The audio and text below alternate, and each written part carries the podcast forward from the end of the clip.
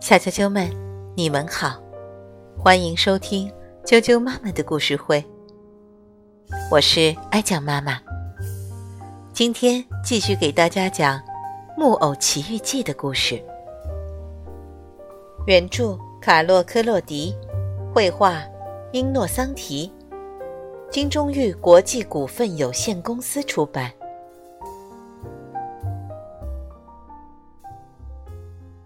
木偶奇遇记》第二十六章：去看鲨鱼。第二天，匹诺丘去上学了。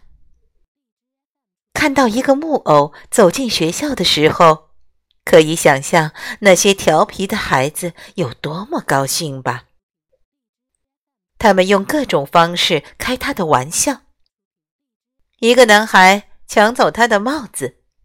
另外一个扯他的上衣，一个想用墨水帮他画上胡子，还有一个想在他的手脚系上细绳，让他跳舞。刚开始，匹诺丘假装不在乎，最后他失去耐心，转身对那些取笑和戏弄他的人说：“同学们，我不是来这里当你们的小丑。”我尊重别人，也希望得到尊重。说得好，小丑，你的话就跟书本上的一样。男孩们高声叫着，其中一个更加粗鲁，伸出手来打算揪住木偶的鼻尖，但是动作不够快，因为匹诺丘在桌子下面踹了那个男孩一脚。另一个因为粗鲁的玩笑，肚子上也挨了匹诺丘一拳。但是这样一来，却为匹诺丘赢得学校里所有男孩的尊重。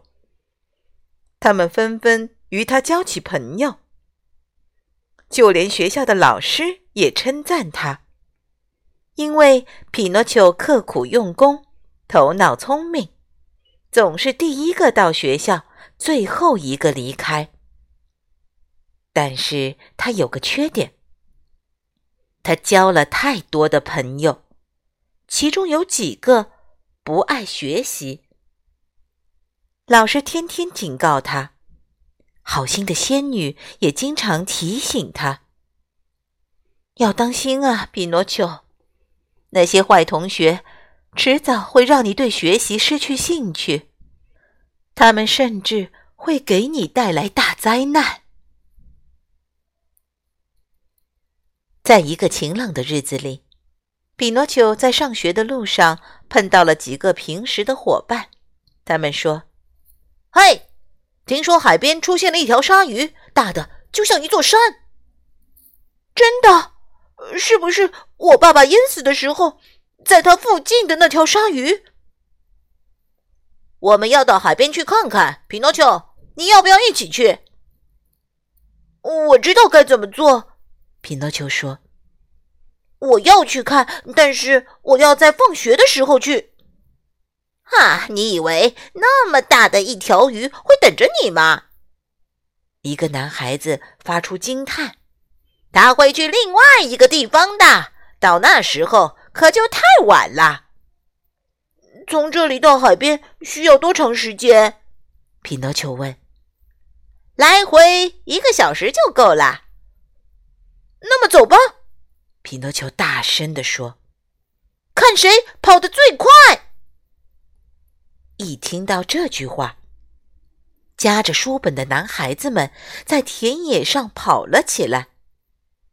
匹诺丘始终跑在前面，他的脚好像有翅膀一样。他时时转过身来，嘲笑落在身后的同伴。看到他们上气不接下气的喘息，他开心大笑着，完全不知道可怕的厄运正等待着他。小啾啾们，今天的故事就先讲到这儿，明天请继续收听《木偶奇遇记》的第二十七章。明天见。